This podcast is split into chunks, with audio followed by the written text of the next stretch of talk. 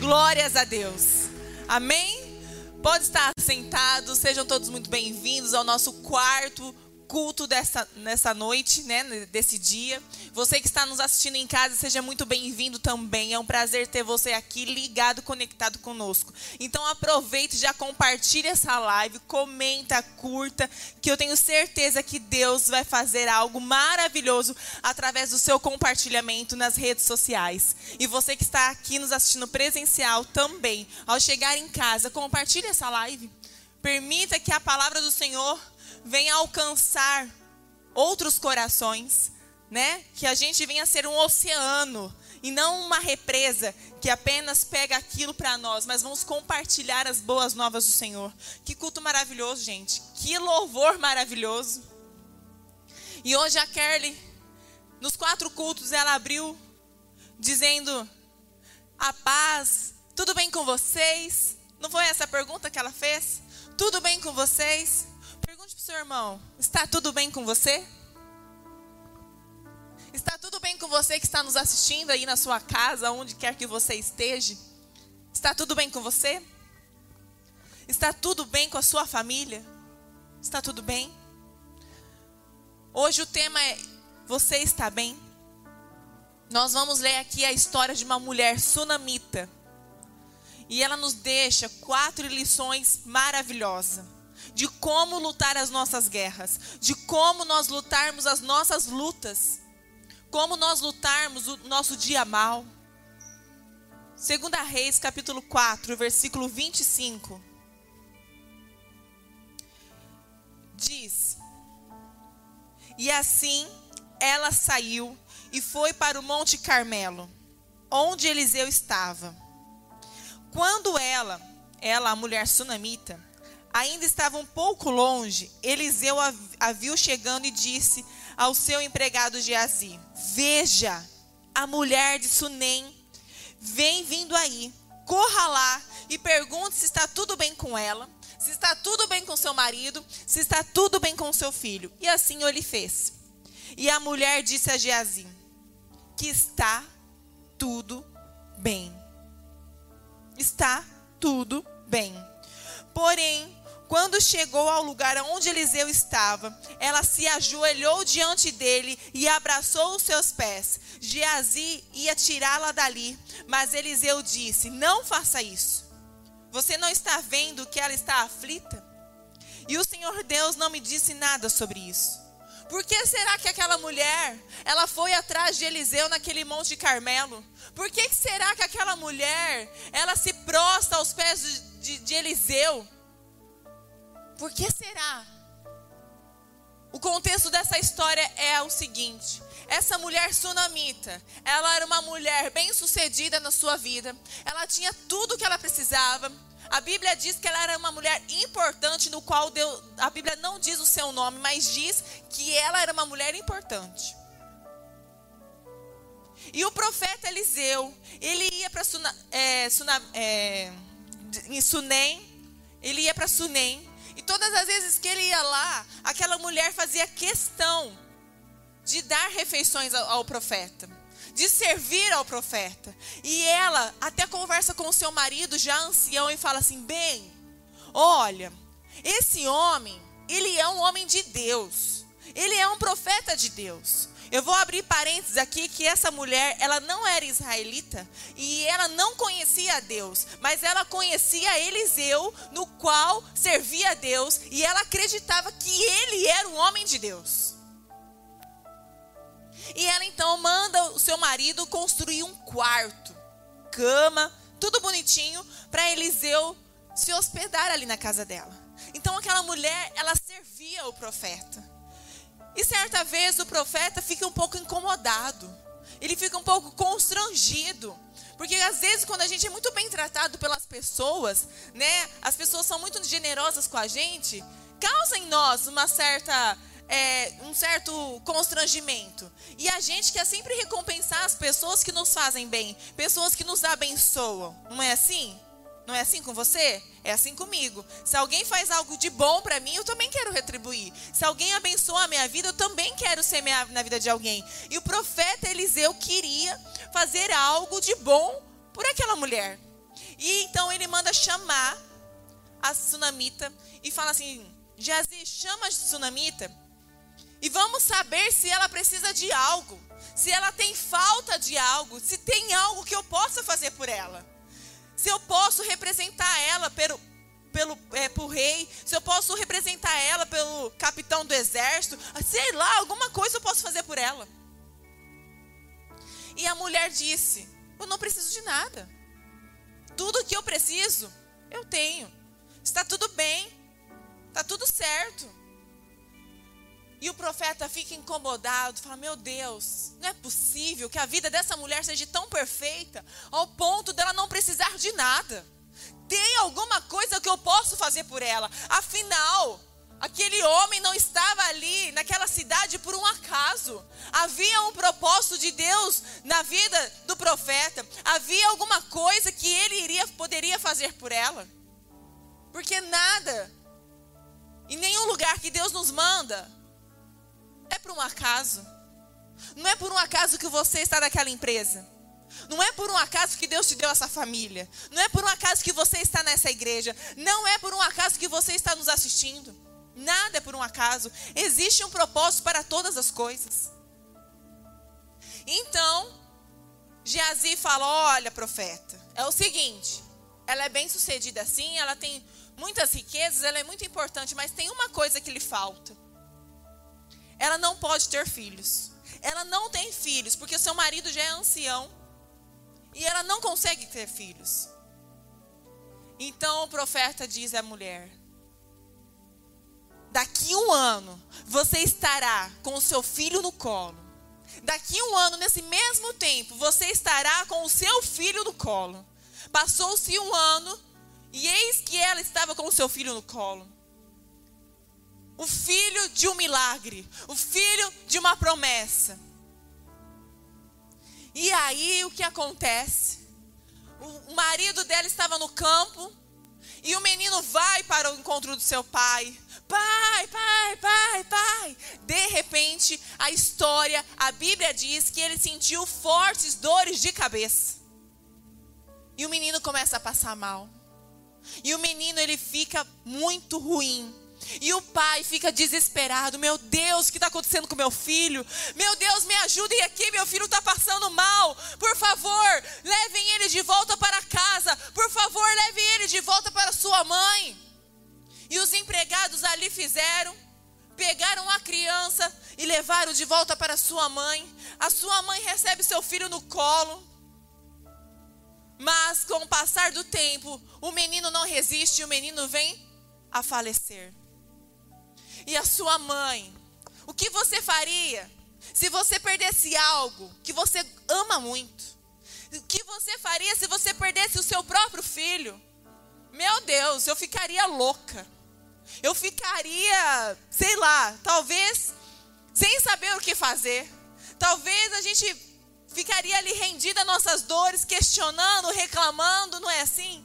Sem saber o que fazer, desesperado desespero bate a nossa porta. Mas aquela mulher, ela pega seu filho, ela vai até o quarto que ela fez para Eliseu e coloca ele na cama. E ela sai do quarto e fecha a porta. Olha só a fé dessa mulher. Ela não criou nenhum escândalo. Ela não falou mal do profeta Eliseu. Ela teria motivos para isso? Ela teria. Ela tinha motivos para isso, afinal ela perdeu um filho. Afinal, ela perdeu um filho, quantas vezes a gente faz alguma coisa, a gente perde alguém, ou algum médico dá algum diagnóstico errado e a gente fala mal do médico. Não é assim? Que médico louco, não sabe nem o que está fazendo. Olha só, passou tal remédio, nada a ver. E ela não difamou o profeta Eliseu porque ela sabia que ele era o homem de Deus. E o menino morre, e ela não conta nada para ninguém, nem mesmo para o seu próprio marido. Ela não reclama para o marido, ela não questiona o profeta, ela não murmura das suas dores, ela não coloca nas redes sociais, ela não coloca no Facebook, ela não coloca no grupo do WhatsApp. Ela simplesmente fecha a porta. E eu te pergunto: está tudo bem com você? Tá tudo bem com você? Às vezes você fala, não, não tá tudo bem. Eu estou passando por, uma, pelo um processo difícil. Eu estou passando por um cenário conturbado. Eu estou passando por crises financeiras. Eu estou passando, talvez, à beira de um divórcio. Eu estou passando por momentos de decisões muito difíceis na minha vida. Eu estou passando por um momento muito é, complicado. Talvez você está vivendo uma crise interior, uma crise de identidade. Mas sabe quando vai ficar tudo bem? Quando você colocar toda a sua confiança e a sua fé em Deus e fechar a porta para a incredulidade. E fechar a porta para a tristeza. E fechar a porta para as palavras daqueles que podem ser coveiro na sua vida. Sabe por que talvez aquela mulher não falou nada para o seu marido? Porque talvez o seu marido poderia falar assim: meu bem, para com isso. Não tem mais jeito essa criança. Não tem o que a gente fazer, afinal a morte é o fim. Não tem mais o que fazer. A gente não pode trazer a vida e tanto tempo a gente passou sem filhos. A gente vai continuar, a gente vai conseguir superar isso. A gente vai conseguir conviver com essa dor. O problema não é sentir dor. O problema não ter aflições. O problema não é dia mal. O problema não é a crise. O problema não são as circunstâncias. O problema é o que a dor tem feito com você. O problema é o que a tristeza tem feito com você. O problema é o que o dia mal tem feito com você. Aonde a dor tem te levado. E aquela mulher não disse nada. Porque talvez ele seria como um coveiro na vida dela. Vamos enterrar o menino.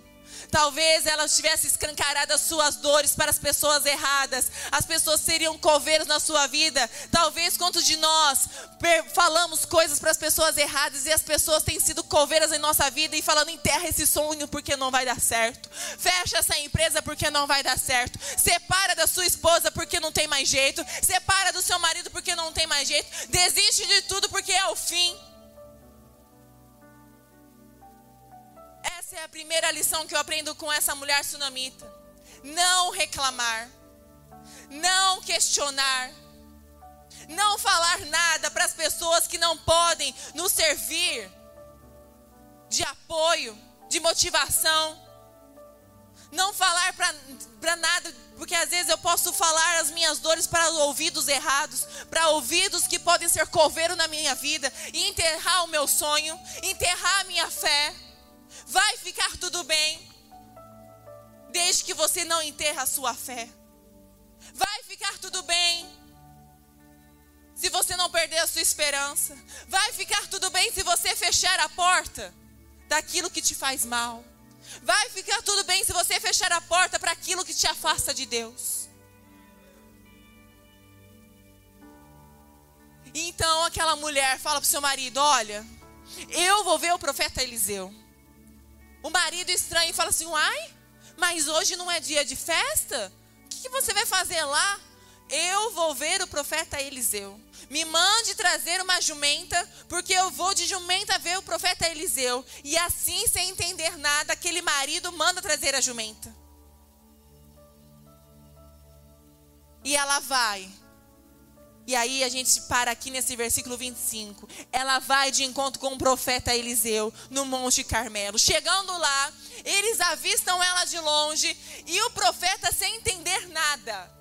Sem entender nada. Fala assim: Geazi, vai lá e pergunta para ela se está tudo bem. E ele vai lá e fala: Está tudo bem com você? Está tudo bem com você? Está tudo bem com você? Qual foi a resposta daquela mulher? Qual foi a resposta daquela mulher que estava com o seu filho morto? Qual foi a resposta daquela mulher que parecia que era o fim para a sua vida? Qual foi a resposta para aquela mulher que estava passando por algo impossível? Está tudo bem. Às vezes as pessoas nos perguntam: como que você está? Yasmin, tudo bem com você? Aí a pessoa começa ali, ó, soltar um rio de lamentações, um rio de murmuração. Ela consegue contar mil anos de desgraça. Ela só fala palavras ruins. Ela só fala daquilo que deu errado na vida dela. Ela só fala das suas fraquezas. Ela só fala da, das suas dores. E aí bate o arrependimento, né? Por que, que eu fui perguntar? Não é assim? Tem pessoas que falam, meu Deus, por que, que eu fui perguntar isso? E aquela mulher fala, foi tudo bem, está tudo bem. Sabe por que ela responde está tudo bem? Porque ela sabia que Geazi não era a resposta para a solução dela. Ela sabia que Geazi não poderia fazer nada para mudar o cenário no qual ela estava vivendo. Afinal, ela acreditava que Eliseu era um homem de Deus. Afinal, foi através da vida de Eliseu que Deus deu um milagre para ela. Foi através de Eliseu que Deus fez um milagre. Foi através da vida de Eliseu. E ela entendeu o mesmo Deus que me deu esse milagre. É o mesmo Deus que pode fazer de novo. É o mesmo Deus que pode fazer um milagre de novo. É o mesmo Deus que faz de novo. Não exponha suas feridas para quem não pode te trazer os remédios. Não exponha suas feridas para quem não pode te trazer a cura. Todas as vezes que você expõe as suas feridas para as pessoas erradas, você vai ser cada vez mais machucado. Todas as vezes que alguém coloca a mão na sua ferida, o ferimento se torna inflamado, contaminado. Nós precisamos entender que existe um lugar certo para nós colocarmos o nosso fardo. Existe um lugar certo para nós colocarmos as nossas lágrimas. Existe um lugar certo para nós colocarmos as nossas preocupações. Existe um lugar certo para nós depositarmos as nossas ansiedades, a nossa depressão. Existe um lugar certo para nós falarmos das nossas preocupações, daquilo que está nos acontecendo. Existe um lugar certo e esse lugar é o lugar mais alto que o homem pode chegar é aos pés de Jesus. É aos pés de Jesus. Não existe um lugar mais alto que você chegará na sua vida se não for aos pés de Jesus, porque sem Deus nada poderemos fazer. Sem Deus ninguém poderá ser curado. Sem Deus ninguém poderá ser liberto. Sem Deus, não existe família que não possa ser restaurada. Sem Deus, nada poderemos fazer. Sem Deus, não existe nada. Porque Ele é o autor da vida. Ele é o autor da vida. E aquela mulher, então, segunda lição, ela não expõe as suas feridas para quem não pode te trazer a cura. Ela fala: Geazi, está tudo bem. O meu negócio não é contigo, não, rapaz. O meu negócio é com o profeta Eliseu. Eu, ela chega e ela começa a lhe desabar aos pés de Eliseu.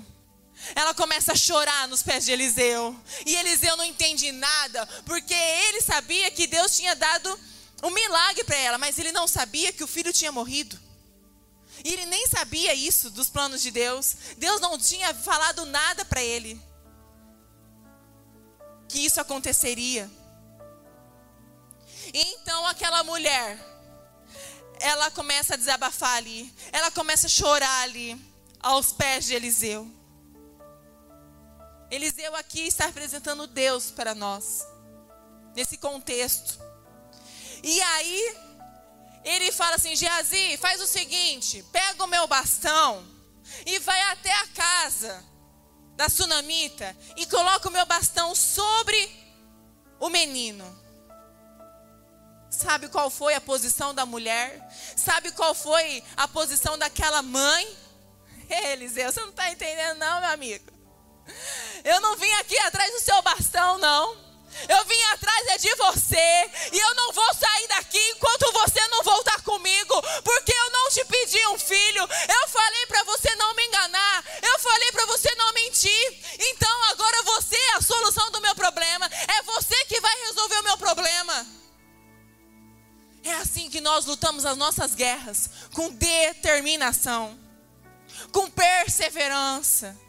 Ei, enfermidade, você não está entendendo, não.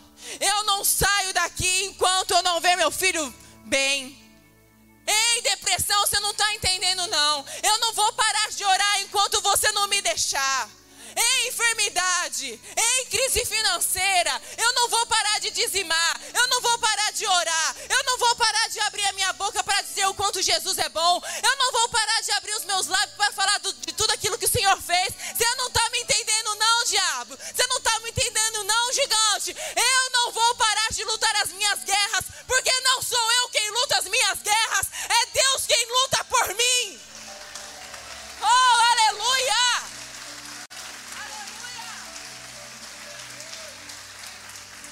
Não pare. Não pare. Sabe o que é o mais interessante? Que aquela dor que aquela mulher estava vendo, aquela ferida que ela estava dentro dela, foi Deus que permitiu. Porque o menino não era filho da promessa? O menino não era filho de um milagre? E quem faz milagres? O profeta? Quem faz milagres? O homem? Quem fez milagre foi Deus. Então ele era filho de Deus. Ele era filho do milagre de Deus. Então Deus permitiu. Deus me deu. Deus levou. Bendito seja o nome do Senhor. Ó, como eu sou afinado. Ainda bem que existe dons e talentos para todas as pessoas, né? Não é esse meu dom. E aí, ela entendeu que ele era filho de Deus era o filho do milagre. E Deus permitiu que ela passasse pelaquela circunstância. Ela, Deus permitiu que ela passasse por essa dor. E às vezes existe momento na nossa vida que parece que nada tem mais jeito, que nada tem mais solução. Mas é Deus que permite nós passarmos pelo dia mal. É Deus que permite nós entrarmos dentro da cova dos leões. É Deus que permite nós irmos para dentro da fornalha de fogo. É Deus que nos permite ir para dentro das prisões. É Deus que nos permite ir para o deserto, não para a nossa morte, mas para forjar o nosso caráter e a nossa fé nele. Porque o mesmo Deus que feriu, deixou aquela mulher ferida, permitiu aquela ferida daquela mulher, é o mesmo Deus que traria cura para ela. É o mesmo Deus, o mesmo Deus que nos leva para o deserto, é o mesmo Deus que nos tira dele, é o mesmo Deus que nos leva para o deserto, é o mesmo Deus que manda o maná, é o mesmo Deus que nos faz entrar na terra prometida, é o mesmo Deus que nos abençoa. A aprovação não é para a morte, a aprovação é para que nós venhamos ser aprovados em fé, em persistência em determinação e em posicionamento. É bem verdade que a fé ela faz mover milagres em nossa vida. Mas a Bíblia diz também que a obra sem fé é morta. E também diz que as obras sem fé Vice-versa. Não existe ter, não, não, não basta ter fé se não tiver obras. E não basta ter obras se não tiver fé. Então aquela mulher, ela tinha fé, mas ela também tinha suas obras. Todo milagre vai exigir de você um, um esforço pessoal. Todo milagre vai exigir de você uma movimentação. Todo milagre vai exigir de você alguma coisa. O que você tem feito para o seu milagre? O que você tem feito para que fique tudo bem na sua casa? O que você tem feito para entrar na terra prometida? O que você tem feito para mudar o cenário da sua vida?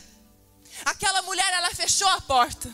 Aquela mulher, ela pegou a jumenta. Aquela mulher, ela foi ao Monte Carmelo. Ela viajou. Ela não ficou parada, debruçada sobre a criança, se lamentando. Ela não ficou ali se vitimizando. Ela não ficou ali falando mal do profeta. Ela não ficou ali parada, esperando que as pessoas viessem a consolar. Ela se levantou. Ela teve um posicionamento. Ela teve um esforço físico. Todo milagre exige de nós um esforço. Você precisa se levantar. Você precisa fazer alguma coisa. Você precisa se movimentar, porque todas as vezes que nós nos movimentamos em busca do nosso milagre, todas as vezes que nós nos movimentamos em fé, em oração, em jejum, em louvor, Deus movimenta o céu ao nosso favor. Deus movimenta o céu ao seu favor. E hoje os céus está aberto, ele está escancarado para o seu milagre. Ele está escancarado para a libertação, ele está escancarado para a cura, ele está escancarado para a prosperidade. Basta você ter um posicionamento na sua vida, basta você se movimentar, basta você levantar as suas mãos, basta você guerrear as suas guerras, basta você não desistir, basta você ter fé, basta você fazer alguma coisa, homem e mulher.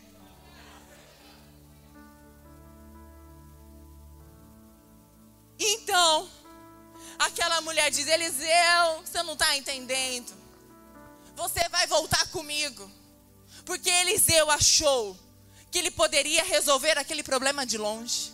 E quantas vezes nós achamos que podemos resolver os nossos problemas de longe? Quantas vezes nós achamos que podemos resolver os nossos problemas longe de Deus, longe da igreja, longe do fogo? Então Eliseu fala: Geazi, vai à frente, que eu estou indo com a mulher. Chegando lá, Geazi coloca o bastão sobre o menino. E aí, o que aconteceu? Nada. Nada. E ele volta e fala assim: Eliseu, o menino não viveu, o menino não ressuscitou, o menino ainda está morto. E Eliseu entra no quarto, fecha a porta e ele sobe sobre o menino. Ele, a Bíblia diz que ele coloca olho com olho, mão com mão e boca com boca. Ele sobe para esquentar, para ver se alguma coisa acontecia ali. E quando ele sobe, sabe o que acontece? O corpo apenas esquenta. Ó, temos aqui meio milagre. Existe meio milagre? Não existe meio milagre. Porque o nosso Deus não é um Deus que faz nada pela metade. Tudo que Deus começa, Ele termina. Tudo aquilo que Deus te prometeu, Ele é fiel para cumprir. Tudo aquilo que Deus fala na Sua palavra, Ele é fiel para cumprir. O problema é que nós desistimos na nossa primeira oração. Quando nós oramos e a nossa oração parece que não foi respondida, e a gente desiste dos planos de Deus. A gente desiste do nosso milagre. A gente desiste daquilo que nós poderíamos viver. A gente desiste da nossa família, a gente desiste do nosso emprego, a gente desiste dos nossos sonhos, a gente desiste da nossa fé. Porque a nossa oração não foi respondida de imediato. E aí aquele homem sai de cima do menino e começa, meu Deus, que que é isso, Senhor?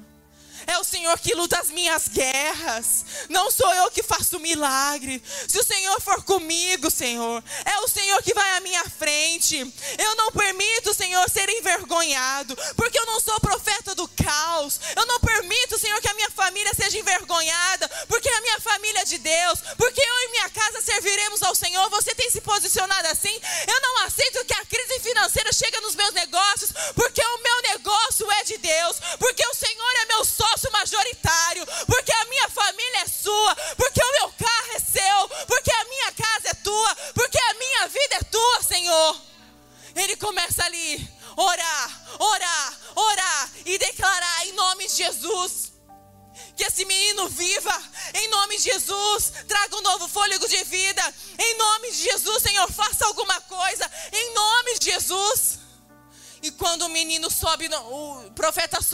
sobe novamente no menino, ele coloca olho com olho, boca com boca e mão com mão.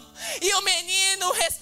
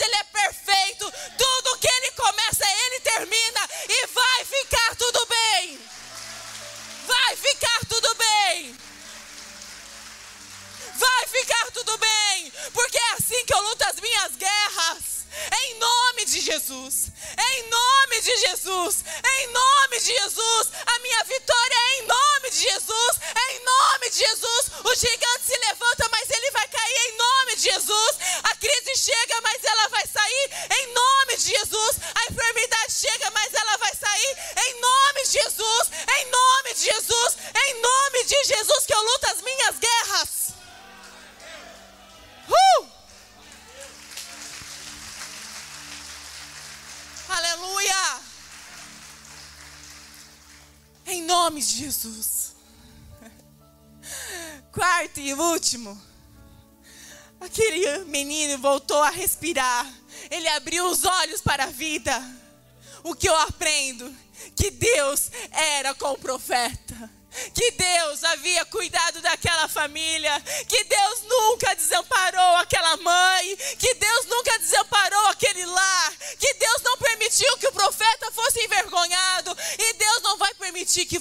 seja também. A dupla honra. A dupla honra. O mesmo Deus que fez ontem ele fará hoje e Ele fará eternamente, porque o nosso Deus continua fazendo milagres e vai ficar tudo bem, vai ficar tudo bem. Se coloque de pé nessa noite. Oh, aleluia! Meu Deus, não dá nem vontade de sair daqui, porque é uma atmosfera tão boa. É um ambiente tão propício para milagres. E só não vai receber quem não quiser. Porque os céus está aberto nesta noite. Só não vai ter cura quem não quiser ser curado. Oh, Jesus, Deus é muito bom e o diabo não presta e nunca vai prestar.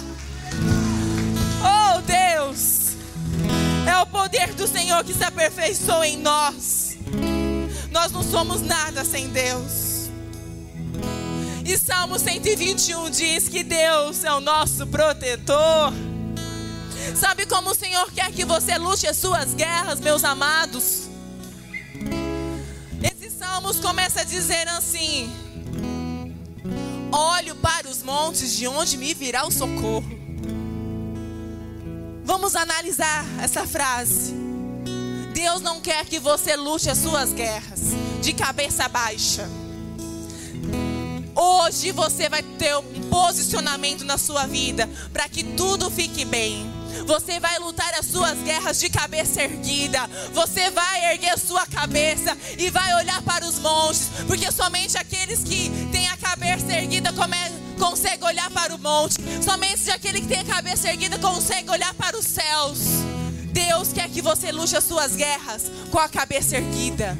Você não mais será envergonhado, porque hoje é um lugar de dupla honra sobre a sua casa.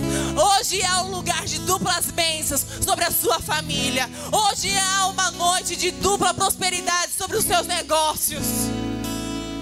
Salmo 121 diz: Olhe para os montes e me pergunto de onde me virá o socorro? O meu socorro vem do Senhor Deus que fez os céus e a terra. O nosso Deus é poderoso e Ele criou todas as coisas. Ele criou o céu, Ele criou a terra. Ele já existia mesmo quando a terra era sem forma e vazia. Deus existe sim. O nosso Deus não está morto, não. E Ele, o seu protetor, estará sempre alerta e não deixará que você caia. Você não vai cair em meio à dificuldade. Você não vai cair quando te tentarem te derrubar. Você não vai cair naquilo que parece um, um, uma armadilha. O Senhor não vai permitir que você caia. O protetor do povo de Israel nunca dorme nem cochila. O nosso Deus não dorme nem cochila. Ele trabalha em nosso favor a todo tempo. O Senhor guardará você e ele estará sempre ao seu lado para protegê-lo. O sol não lhe fará mal de dia, nem a lua de noite, ou seja, nada poderá nos fazer mal, nem de dia nem de noite, porque o nosso Deus não dorme. O Deus, nosso Deus nos protege de dia, nosso Deus nos protege de noite. A todo tempo o Senhor nos protege. O Senhor guardará você de todo perigo. Ele protegerá a sua vida. Ele o guardará quando você for e quando você voltar. Agora e para todo sempre. O Senhor que guarda a sua entrada e a sua saída. Aonde você colocar as plantas dos seus pés, ali o Senhor estará com você. Na sua entrada e na sua saída. O que era para ser desonra, o Senhor faz a dupla honra. O que era para ser o fim, Deus faz o começo. Porque Ele é o nosso alfa, Ele é o nosso ômega.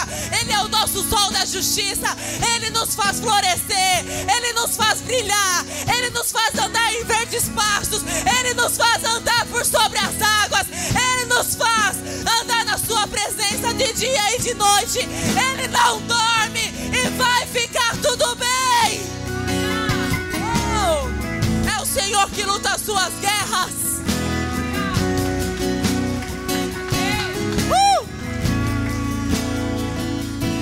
Se você está sentindo o que eu estou sentindo. Eu não sei se você está sentindo a unção que está descendo desse altar. Eu não sei como você entrou aqui. Eu só sei de uma coisa: que eu luto as minhas guerras declarando que o Senhor é bom. Eu luto as minhas guerras falando tudo aquilo que o Senhor fez e é capaz de fazer de novo. Eu luto as minhas guerras com fé, com determinação, com posicionamento. Eu luto as minhas fé, as minhas, as minhas lutas, as minhas guerras na certeza da minha vitória. Eu luto as minhas guerras porque eu sei do Deus que eu tenho crido. Eu luto diz que até mesmo a tristeza na presença do Senhor salta de alegria. Hoje é dia de você celebrar a sua vitória porque vai ficar tudo bem. Já está tudo bem. Já está tudo bem. Uh! Aleluia, celebra o Senhor. Como você luta as suas guerras. Saia do seu lugar e se mova. E se mova. Se mova ao milagre. Saia do seu lugar. Como você luta as suas guerras parados? Você luta as suas guerras parado? Se o soldado no campo de batalha ficar parado, ele é morto. Se o soldado no campo de batalha ficar distraído, ele é morto. Se o soldado no campo de batalha dormir, ele é morto. Não se distraia.